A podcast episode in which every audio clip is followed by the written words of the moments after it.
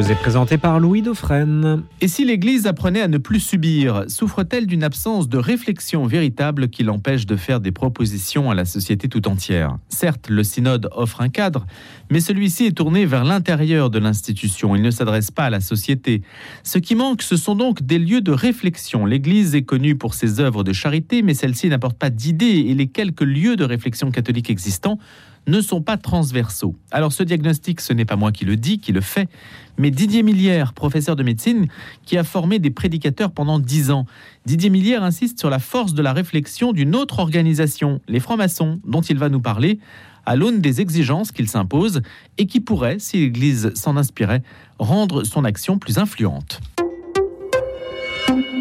Bonjour Didier Mélière. Bonjour. Les catholiques ont déserté l'Église, ça on le sait, les statistiques le montrent. Vous, vous avez une recette, semble-t-il, pour leur donner envie de revenir. Qu'est-ce que c'est? Alors, je n'ai pas de recette. J'ai une méthode et j'ai des pistes ensuite à questionner et à chacun de trouver ses recettes dans son contexte, qu'il soit à la tête d'un diocèse, à la tête d'une paroisse, ou qu'il soit simple laïque, et peut-être même qu'il soit au Vatican, comme par exemple à la congrégation des évêques. Donc, je suis parti de, de ces urgences que je ressentais. La première, c'est de dénoncer pour que ce soit mieux connu des catholiques, l'ampleur de cette désertification. Car dans ma jeunesse, voyez-vous, il y avait 50 000 prêtres diocésains. Maintenant, il y en a plus que 4 500 pour les, les autochtones. Et on va, vu les effectifs des séminaires, vers une perspective de 2500 autochtones pour toute la France. C'est une catastrophe. Dans ma jeunesse, il y avait 80% des Français qui se disaient adhérer à l'Église. Et actuellement, il n'y a plus que chez les jeunes, moins de 25%. Et on pense que ça va encore décroître. Le taux de baptême a été divisé par trois. Alors ma jeunesse, c'est les années 1950. Effectivement, c'est lointain, mais la chute a été constante et au bout, ce que je ne supporte pas, ce sont les églises fermées, comme dans un petit village où vécurent plusieurs générations de mes ancêtres, où l'église est devenue un restaurant. Ça me rappelle trop euh, ces pays comme la Turquie ou la Libye, où les apôtres se sont euh, promenés, ont lutté, ont annoncé, ont converti, ont fertilisé, et où maintenant il n'y a plus que des églises en ruine qui font la joie des touristes. Ma première urgence, c'était donc de montrer cette amplitude et de respecter un petit peu contre tous ceux qui font comme si ça n'existait pas. Dans la hiérarchie catholique, on fait semblant de ne pas voir. On fait comme si. On fait comme si, et je crois que c'est une catastrophe. La deuxième euh, urgence pour moi, c'était de montrer que parmi les causes de désertion, bien sûr, il y a l'hédonisme, le relativisme et l'ambiance, etc. Mais il y en a beaucoup qui se disent chrétiens et qui disent Dieu oui, mais l'Église non, parce qu'ils n'ont plus envie d'adhérer à cette Église-là, avec ses défaillances, ses carences, ses déviances. Et ils sont très nombreux. Ensuite, j'avais une autre urgence encore, c'était de montrer que la responsabilité, elle n'est pas liée à un seul problème. On nous dit par exemple, il suffit d'avoir des prêtres femmes, etc. Prenez l'église luthérienne suédoise que je connais par ailleurs. Cette église a 52% de prêtres, elle connaît la même désertification et pour les mêmes raisons. Donc la méthode, c'est partir des défaillances pour les corriger, au lieu de partir de ce qui existe pour l'améliorer. C'est très important ça. Et la deuxième chose qui est très importante aussi, c'est de creuser en profondeur tout ce qui concerne une gouvernance trop autocratique, hautaine et qui ne consulte pas, la formation des laïcs qui est catastrophique, scandaleusement catastrophique, et qui ne fait pas appel à l'auto-formation, comme si les homélies pouvaient nous former alors que leur niveau est généralement quand même assez médiocre. Bon, le témoignage des laïcs qui n'est pas vraiment ni incité ni formé, si on veut, comme le souhaite euh, le pape François dans Evangelii Gaudium, que les laïcs se donnent à l'évangélisation informelle, ce qu'il appelle l'évangélisation informelle, c'est-à-dire de cœur à cœur, il faut les former parce que sinon ils seront contre-performants. Il y a un synode qui est là pour ça. Oui, mais là, on est sur l'urgence de créer des cercles de réflexion catholique. Alors pourquoi la création de cercles de réflexion catholique parce que dans notre période de changement particulièrement intense et particulièrement rapide, une période aussi où la société est réactive car elle a remplacé le goût pour la réflexion par le goût pour l'agitation, le goût pour la culture par le goût des loisirs, euh, l'esprit collectif par l'égocentrisme.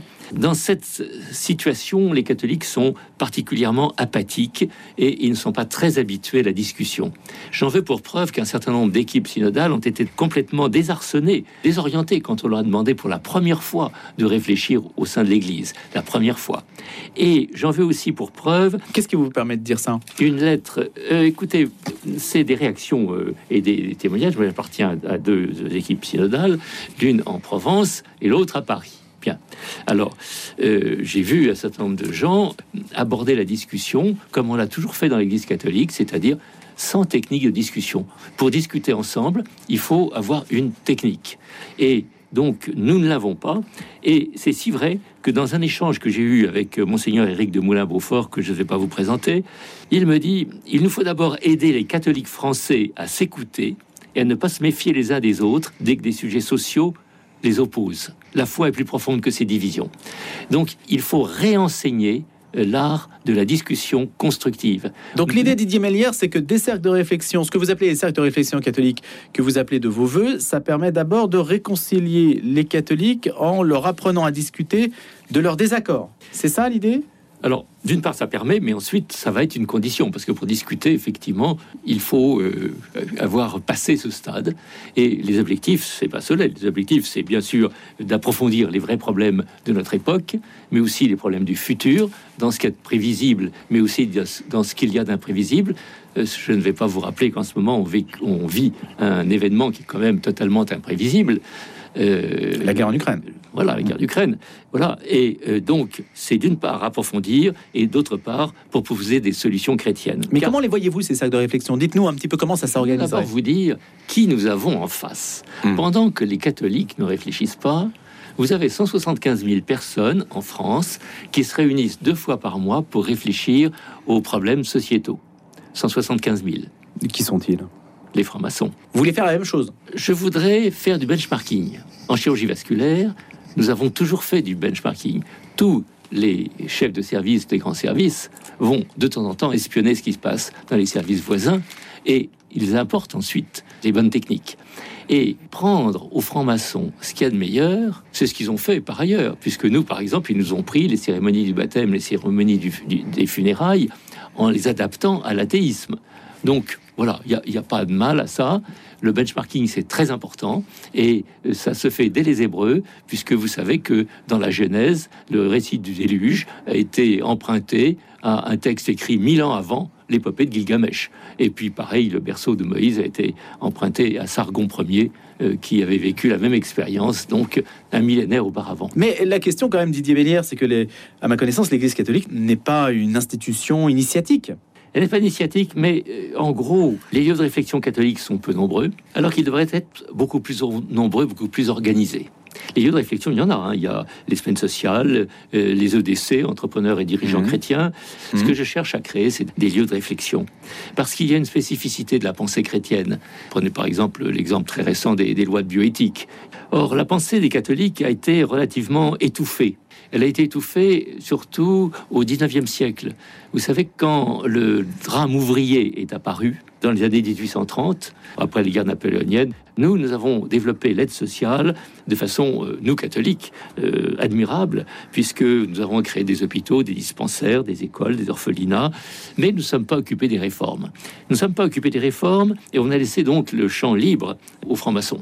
Et c'est ainsi que les lois euh, de 1895 à 1905 ont été des lois totalement anticléricales, pour utiliser un mot grossier mais qui recouvre bien d'autres choses.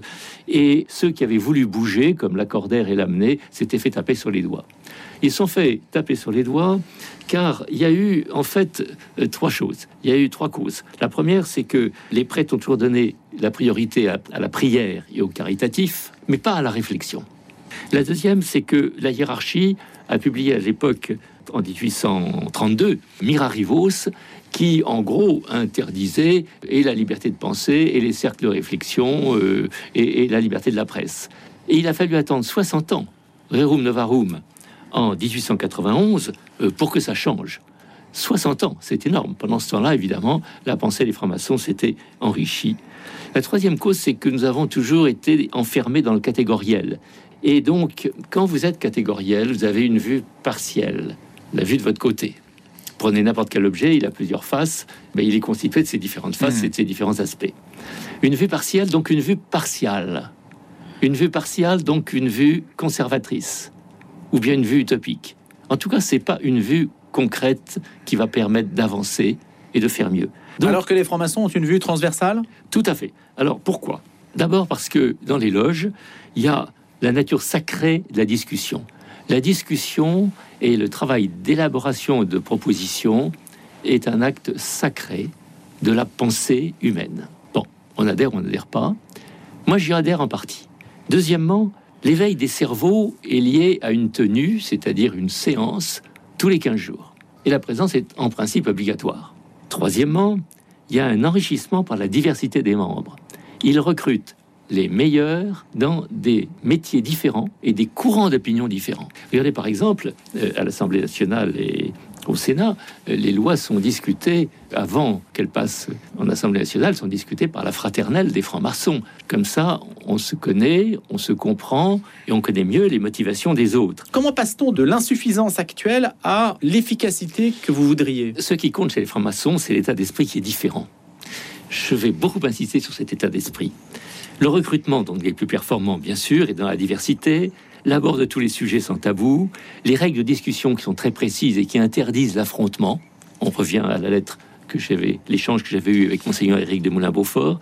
Bon, la nécessité d'argumenter solidement, la nécessité de différencier les faits des opinions, ce que beaucoup en France n'ont pas compris, le temps de parole qui est contrôlé, l'approfondissement de la complexité, et au bout, au lieu d'avoir la recherche d'une synthèse, il y a la recherche d'une pêche aux idées. Voyez-vous, pour le synode, et je m'en suis expliqué avec la sœur Marie Nat- Nathalie Bécard, on nous demande une synthèse. Mais la synthèse, c'est très mauvais, parce que ça ramène au milieu. Il vaut bien mieux la pêche aux idées. Alors, qu'est-ce que je propose? Je propose pas une structure. Je dis simplement, voilà, je, lance un cri d'alerte. En espérant qu'il sera saisi par quelqu'un, il faut absolument créer des cercles de réflexion catholique qui est cet état d'esprit, qui est le seul état d'esprit qui peut être constructif. Ça se décrète ou pas Didier Mélière, en fait? Je pense que ça s'incite, c'est-à-dire que l'état d'esprit doit changer, l'état d'esprit bien sûr des laïcs, mais aussi des clercs et aussi du Vatican. Et on doit donner à la réflexion catholique une place, je dirais peut-être pas aussi importante, mais presque aussi importante que le temps passé à la prière et au caritatif. Il y a pourtant des institutions qui réfléchissent. Vous ne l'avez pas cité, mais l'Académie catholique de France, dont on a parlé au moment de la parution du rapport Sauvé, puisqu'elle s'est opposée aux conclusions, du moins à certaines conclusions ou interprétations du rapport Sauvé. Normalement, ce sont des intellectuels qui se réunissent et qui réfléchissent. Ça correspond un peu quand même à ce que vous décrivez, non? Voilà, parce que c'est vraiment catégoriel. C'est très quand quand même des électeurs. Hmm. J'ai dirigé deux, deux groupes de réflexion catholique, dont un qui était universitaire. Bon, c'était très intéressant, mais c'était tous des universitaires. Le groupe doit être pluriel, parce que c'est de là que naît le partage d'expérience et la découverte des diverses facettes. C'est de là que naît l'approfondissement des causes, mais aussi des causes des causes. C'est-à-dire que derrière chaque opinion, au lieu de lutter contre une opinion, on va essayer de comprendre quelles sont ses motivations profondes. De naît aussi l'effort collectif d'élaboration de propositions. À partir du moment où il y a ce travail collectif, il y a une adhésion en profondeur au choix qu'on a fait parce qu'on en a débattu ensemble. Oui, mais après, si vous n'avez pas de débouché politique, à quoi ça sert? L'objet des cercles de réflexion catholique, c'est de faire des propositions. Les propositions en l'air. En l'air, c'est ce qui se passe, vous savez, aussi pour beaucoup de propositions franc-maçonnes au départ. Elles sont juste lancées en pâture. On les voit sortir de tous les côtés, dans tous les journaux, dans tous les machins, et, on dit tiens, mais tout le monde pense pareil. Pas du tout. Il y a à l'origine un groupe dans sa diversité qui les envoie un petit peu partout. Et certains hommes politiques vont les prendre. Est-ce qu'il faut devenir ministre pour euh, avoir une influence? Non. Créer un bon dossier, c'est quelque chose aussi important que d'être euh, ministre et exécutant euh, éphémère. Le milieu catholique ne peut pas être euh, comparé à un milieu où il ne se passe rien d'un point de vue intellectuel. Il y a quand même des gens qui réfléchissent, qui lisent, vont à des conférences. C'est quand même un milieu qui a, encore cette appétence-là. Ça, c'est strictement passif, vous comprenez C'est pas débattre ensemble. Quelle est la force du débat entre Vous, les journalistes, excusez-moi, vous êtes habitués au débat devant. vous débattez devant la population. Mais le débat devant, c'est qu'un cours amélioré. Euh, ça rentre par une oreille et ça sort par l'autre. Alors que le débat entre, c'est la recherche ensemble des effets collatéraux de chaque décision. C'est donc la construction au lieu de l'affrontement. Et au bout, c'est des décisions consensuelles avec une adhésion de ceux qui ont contribué à ce débat entre que vous n'obtenez jamais par le débat devant, ni même par une conférence. Qui doit être à, l'impulsion de cette initiative-là, Didier Mélière ce que eh bien, il, faut, il faut essentiellement que la hiérarchie change son point de vue et que elle donne une priorité à la réflexion. Que vous a dit Monseigneur de Moulin-Beaufort alors? Il vous a répondu? Il m'a répondu, mais comme souvent répond l'Église, en me montrant les difficultés. Point. Je crois qu'il faut faire plus. Crois qu'il faut faire plus, je crois qu'il faut changer. Mais vous savez, bon, moi j'ai beaucoup d'estime pour Monseigneur Éric de Moulin-Beaufort. Ce que je voudrais, c'est que tous les catholiques qui vont m'entendre ce matin réfléchissent à ce problème-là. Parce que pour que ça change, il faut quatre choses. Premièrement, il faut des règles nationales pour que ces cercles de réflexion catholiques aient une certaine solidité et puissent, entre autres, communiquer ensemble. Deuxièmement, il faut des leaders qui soient formés, mais qui aient aussi un grand esprit de service, parce que comme toujours, il y a se servir ou servir les autres.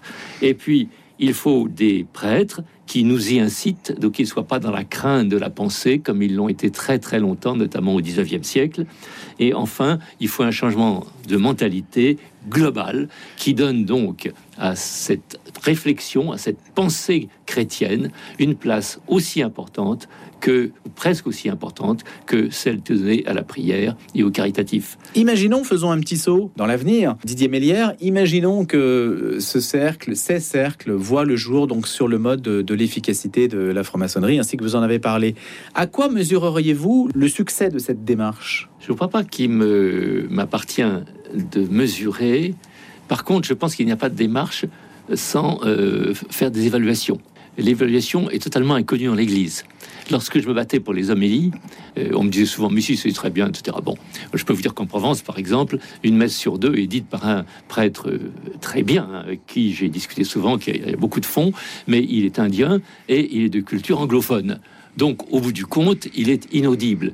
Bon, et, bien, ni son évêque ni son curé ne lui ont jamais demandé de suivre des cours d'élocution. Prise de parole en public, tout ça. Donc voilà. Donc je crois que ces cercles de réflexion, ils doivent euh, intégrer les formes modernes de gestion de la pensée et, des structures. Mais quand je posais la question de la démarche, c'est de dire il y a un objectif. L'objectif, c'est d'être influent. L'objectif de la franc-maçonnerie, c'est quand même d'être influente. L'objectif premier, c'est de réfléchir en profondeur au dossier, à la fois le passé parce qu'il conditionne euh, notre présent, le présent parce qu'il est plus pluriel qu'on ne le pense, le futur parce qu'il est une partie prévisible mais une partie imprévisible et qu'il faut donc être très réactif.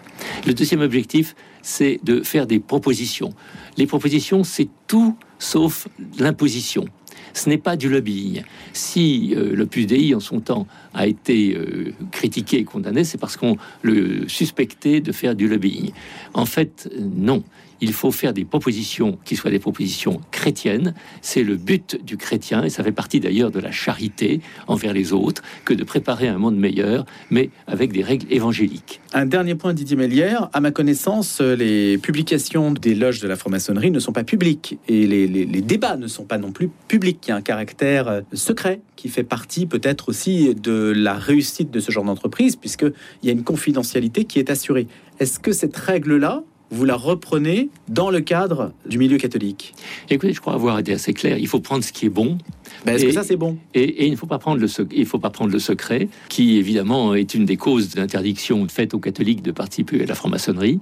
Alors ensuite, pour les détails, je crois que c'est à. Bah, c'est plus qu'un détail quand même, hein, la confidentialité. Si jamais vous dites aux gens, vous pouvez adhérer à ces cercles de réflexion, mais tout le monde va le savoir, est-ce que ça ne perd pas de son efficacité? Bien sûr que non. Bien sûr que non. Proposer un bon dossier, c'est quelque chose d'indispensable. Nous avons des dossiers, mais ils sont donnés par les papes, ils sont faits par les évêques, et donc ils nous touchent pas beaucoup finalement parce qu'on n'a pas participé à la genèse mm. de ces dossiers. Ce que je dis, c'est que on défend d'autant mieux, mais c'est vrai aussi pour les encycliques. Regardez ces merveilleuses encycliques comme Caritas in Veritate, Laudato Si, Evangelii Gaudium, Fratelli Tutti, etc.